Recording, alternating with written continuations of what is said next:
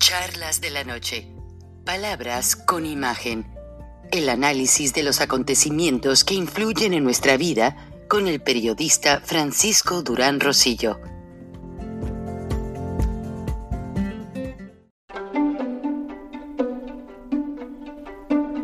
Frank Durán Rosillo eh, te saluda y los saluda a todos ustedes, su amiga María Celeste Raraz, para invitarlos a que se suscriban a mi canal de YouTube María Celeste Raraz, tal como mi nombre, donde les informo todas las semanas eh, sobre entrevistas que tienen un tema que ayuda a mejorarnos como personas y de paso son interesantes. Las pueden encontrar en mi canal de YouTube, así que los espero. Y se suscriben gratis. Tras la pandemia que ya prácticamente ha cumplido un año en todo el mundo de sacudir muchas economías y de afectar a mucha gente, no solamente por el virus del COVID en sí, sino todo lo que esto conlleva. En los Estados Unidos, la clase latina, particularmente los mexicanos, es una de las clases más afectadas en la pandemia.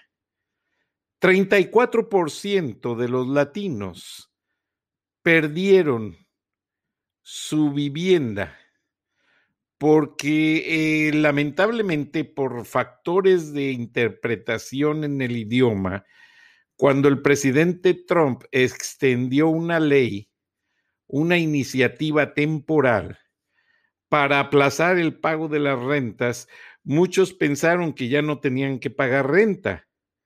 No, la idea era extender un atraso de tres o cuatro meses y al término de esos tres o cuatro meses ponerse al día y repagar los meses que no se han pagado y reiniciar a pagar los nuevos meses. Y lamentablemente ha habido lo que le llaman evictions o lanzamientos, de mucha gente que básicamente pues no, no pudo pagar la renta. Ahora, de todos los latinos, un 24% está en la penosa necesidad de no tener para comer. El gobierno y muchas organizaciones están regalando víveres, alimentos, eh, de hecho, la situación también de que los niños tomen las clases virtuales ha hecho a muchas familias que no tenían computadora, que no entendían computación, principalmente familias latinas y afroamericanas, que adquieran una computadora y han salido muchas empresas a regalar sus equipos de cómputo que tenían en las oficinas que ahora los empleados no están usando porque están haciendo el famoso telecommute, trabajando desde la casa. Además, una empresa muy grande de ventas en línea, no le voy a hacer comercial porque venden demasiado, están, gracias a Dios, por primera vez ayudando a las clases desprotegidas y regalando computadoras laptop para que los niños estudien. Ahora, eh, ha llamado mucho la atención de ver alrededor de los McDonald's, de los Taco Bell, de muchos lugares públicos, restaurantes principalmente, a niños sentados en la banqueta con una computadora y es que están haciendo la tarea y están tomando las clases, porque en su casa no tienen para pagar la línea Wi-Fi, la línea inalámbrica y la línea de, conexión al Internet. Entonces esta pandemia nos ha venido a cambiar a todos, principalmente a los inmigrantes. Ahora todavía hay cortes federales de inmigración que están haciendo las audiencias en línea. Ahora, para la gente que está en la frontera, en el lado mexicano, esperando desde hace más de dos años a tener una audiencia, pues obviamente que algunos jueces las quieren dar en línea, otros la quieren hacer presencial y en lo que se ponen de acuerdo, pues básicamente están siendo afectados muchos inmigrantes. Ahora resulta que con el anuncio del presidente Biden de dar paso atrás a las leyes de Trump, pues mucha gente se está dejando ir a la frontera. Tan así que hubo un accidente de carretera por eh, la frontera de California y Baja California Norte, México, y un vehículo se impactó con un camión de carga y pues hubo varios muertos y ahora se especula que entre los muertos que conducía un, un mexicano de 22 años que también pereció, eh, iban un grupo de personas que habían, si, acababan de haber cruzado la frontera y que iban pasando hacia el lado americano. Entonces las autoridades, al ver que están regresando los coyotes, los carteles de la droga y toda esa gente a pasar indocumentados, pues se están reforzando las vigilancias y todo aquel grupo excedente, por así decirlo, de agentes de inmigración que había contratado el presidente Trump, pues en un principio el presidente Biden, por cuestión presupuestal, quería deshacerse de ellos, pero resulta que están estudiando la posibilidad de mantenerlos, ya que les está haciendo muy difícil a las autoridades norteamericanas al eliminar muchas restricciones de sus leyes, controlar la frontera. Ahora, como ya regresó aquella ley de catch and release, o sea, se detiene a la persona, solamente se le hace una breve entrevista y se le deja ir y dándole una cita con la audiencia, de audiencia en corte, pues es obvio que el indocumentado no va a regresar. Lo que hacen es meterse a ciudades más al norte de los Estados Unidos para lograr integrarse a un trabajo o un nuevo estilo de vida. Pero todo esto está cambiando demasiado el ambiente migratorio en las ciudades de Estados Unidos. Obviamente los traficantes de humanos procuran llevarse a la gente a los lugares donde se necesita mucha mano de obra. En este momento, muchas ciudades de Texas por la nevada fueron afectadas y es ahí donde quieren que entren estos inmigrantes para abaratar el costo de levantar todo el escombro y rehacer las obras pero el doctor Jesús Romero, nuestro especialista en inmigración, ya se encuentra en cabina y nos quiere dar el comentario de hoy. Vamos a escuchar.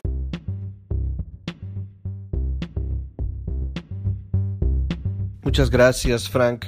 Eh, siempre es un placer eh, participar y dar el reporte semanal sobre asuntos de inmigración que impactan a la frontera norte de México y suroeste de los Estados Unidos.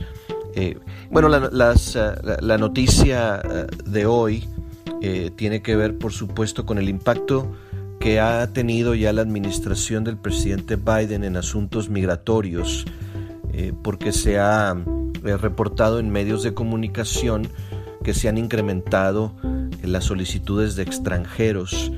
solamente durante el mes de enero, eh, cuando asumió la presidencia eh, Joe Biden, 6.500 eh, personas ah, han, hecho solicitud en comparación con 6.020 en, este en esta misma época el año pasado y 3.937 solicitudes en, esta misma fecha en el 2019.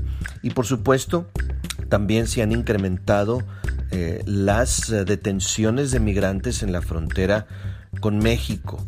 Eh, se superaron en enero las 78 mil detenciones de migrantes y esto es más del doble que las de, las de esta misma fecha del año pasado, que fueron 36 mil 500. Eso en, en cuanto al impacto que está teniendo el presidente Biden y su administración.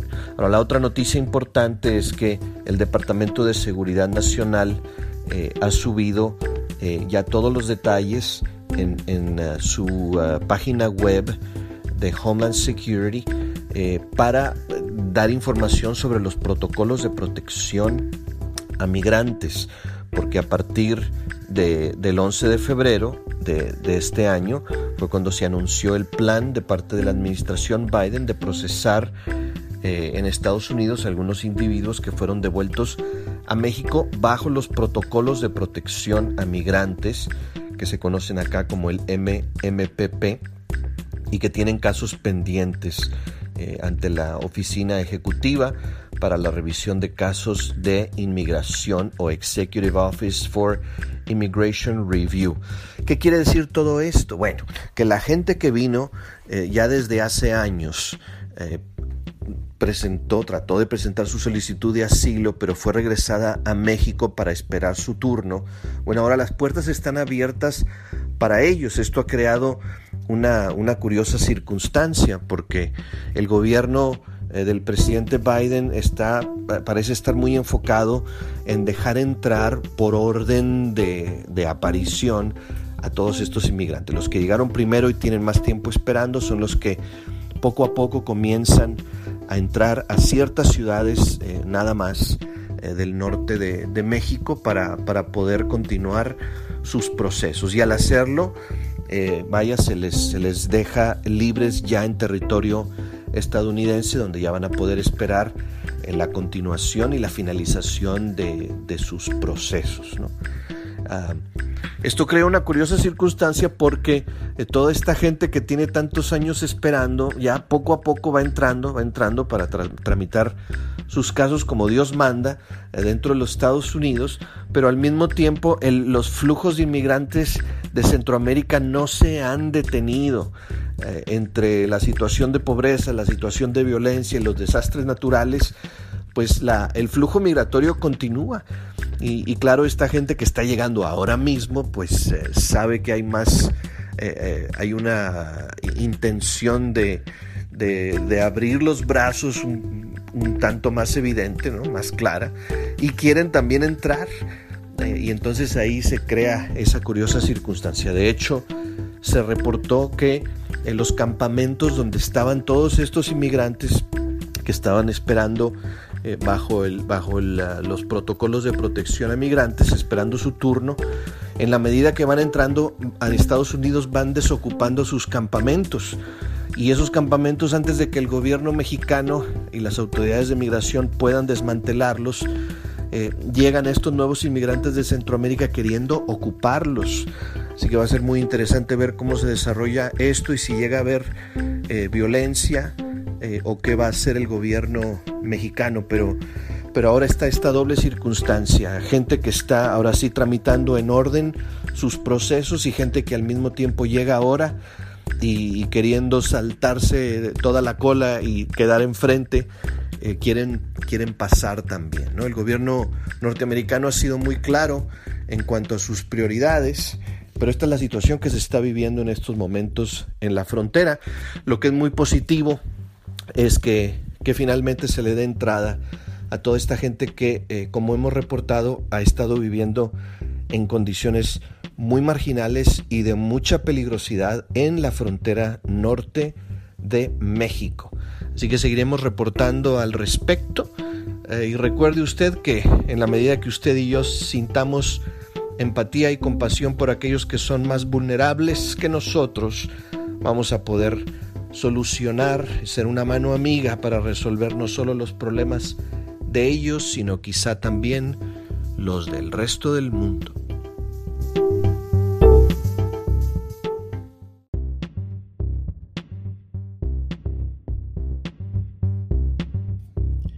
Gracias, doctor Jesús Romero, bastante interesante. Y pues como hoy es miércoles de inmigración, deseamos de parte de las autoridades de Homeland Security de los Estados Unidos han girado un boletín de prensa en el sentido de que el hecho de que el presidente Biden esté haciendo más accesibles las leyes de inmigración no quiere decir que se vaya a abrir la frontera. Están pidiendo a las personas que tienen cita que esperen su turno. Pues resulta que mucha gente se quiere brincar el del lugar y pasarse más adelante.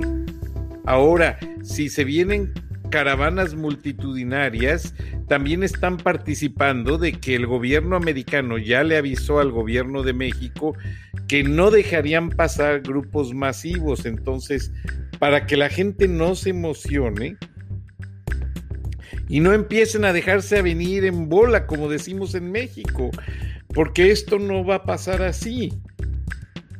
Ahora sí, se están haciendo más duras las sanciones monetarias y carcelarias para los traficantes de humanos. Entonces, si los famosos coyotes creen que van a volver a ser de las suyas, ya no. Va a seguir la, eh, vigilancia con drones, va a seguir la vigilancia de muchas maneras en la frontera y tarde o temprano los van a detener. Entonces hay que tener mucho cuidado. Si usted le ofrecen venirse a los Estados Unidos, no lo acepte. Al menos de que tenga un familiar ya en Estados Unidos y ese familiar lo quiera este, ayudar a que obtenga sus documentos pero de manera ilegal, por la fuerza, a escondidas o cruzando la frontera de noche, no. Eso ya no va a funcionar. Va a haber como que una tendencia eh, de cierta manera modernizadora en los trámites de inmigración y ya se va a pedir a la gente que sigan los protocolos de todos los procedimientos entonces, por favor, pues traten de acceder a los mecanismos de ayuda que realmente no son tan malos y que sí pueden beneficiar demasiado a la gente que necesita cruzar la frontera. Ahora, pues básicamente, como todos ustedes saben, el Senado de la República aprobó la iniciativa en la ley de energía. Y en su mañanera el presidente Andrés Manuel López Obrador pues tuvo una participación ahí elocuente dando gracias a los diputados y senadores que participaron. Pero el presidente está muy optimista diciendo, como diciendo ya ganamos. Pero, pues todas las compañías de energía renovable van a someter sus amparos y van a someter al gobierno de la República una serie de litigios, lo cual le va a costar mucho dinero al gobierno de México. O sea, el presidente López quiere cambiar la ley, pero sin considerar que van a regresar 50 años a la industria eléctrica. Entonces, pues realmente hay que tener mucho cuidado en el sentido de que pues lo que pareciese una solución más que nada viene a ser el agravamiento de un problema, ya que con ello pues van a empezar a usar combustóleo para reactivar las termoeléctricas eh, y muchas plantas que algunas de ellas incluso estaban ya cerradas. Y pues hay mucha protesta. Entonces, pues aquí hay un reportaje en el periódico Reforma que dice que la reforma eléctrica puede terminar en letra muerta de acuerdo a la iniciativa privada de México. Entonces, pues vamos a ver qué es lo que realmente sucede, porque desde el momento en que el presidente da por un hecho que la ley va a funcionar como él lo indica, sin cambiar una coma en su iniciativa, pues el sector patronal de México advirtió que la reforma a la ley de la industria eléctrica, que fue aprobada por el Senado, puede terminar en letra muerta, ya que por la gran cantidad de litigios que se presentarán en su contra, sufrirá un atraso en su ejecución. La Confederación Patronal de la República Mexicana, Coparmex, advirtió que esta legislación viola el artículo 28 de la Constitución, por lo que puede ser declarada inconstitucional. Entonces, pues vamos a ver en qué consiste eh, todo este argumento político, porque pues la modificación puede terminar como letra muerta, dice la Coparmex, al provocarle estos litigios desde su primer día, que podrían llevarla a ser declarada inconstitucional, pues vulnera el artículo 28 de la Carta Magna y también impactará negativamente lo que es los acuerdos del TEMEC, porque hay un tratado integral ya entre los tres países, México, Estados Unidos y Canadá. Entonces, el presidente López piensa que puede hacer las cosas a su manera y acusar a Estados Unidos de intervencionista, pues no. Porque básicamente lo que va a pasar es que México tiene que respetar los acuerdos internacionales. Entonces, va a haber una serie de situaciones que van a mantener muy en stand-by o mucho, en lista de espera estos cambios que el presidente López, según él, va a modernizar las plantas termoeléctricas, pero de aquí a que las moderniza, de aquí a que las ponen a funcionar, va a pasar el sexenio de la 4T, va a regresar un gobierno más objetivamente hablando, más constructivo, menos destructivo, y aunque va a haber un atraso grande, México recuperará su hegemonía energética en el mundo. Les agradezco el favor de su atención. Cedo parte del espacio de mi programa para un especial sobre el COVID-19 en las estaciones del grupo del Radio Paisano que van a empezar a organizar a las comunidades rurales y la radio es el mejor instrumento de conexión. Muchas gracias, buenas noches y por favor escuchen los siguientes mensajes con atención. Hasta entonces.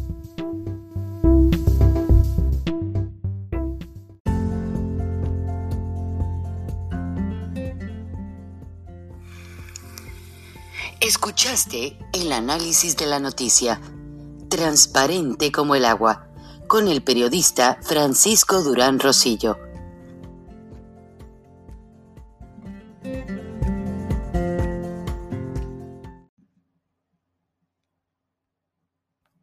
Es más importante que la salud de tu familia y hoy todos buscamos un sistema inmunológico fuerte y una mejor nutrición. Es por eso que los huevos Egglands Best te brindan más a ti y a tu familia. En comparación con los huevos ordinarios, Egglands Best te ofrece 6 veces más vitamina D y 10 veces más vitamina E, además de muchos otros nutrientes importantes, junto con ese sabor delicioso y fresco de la granja que a ti y a tu familia les encanta. Todos queremos lo mejor para nuestras familias. Entonces, ¿por qué no los mejores huevos? Solo Egglands Best. Mejor sabor, mejor nutrición, mejores huevos.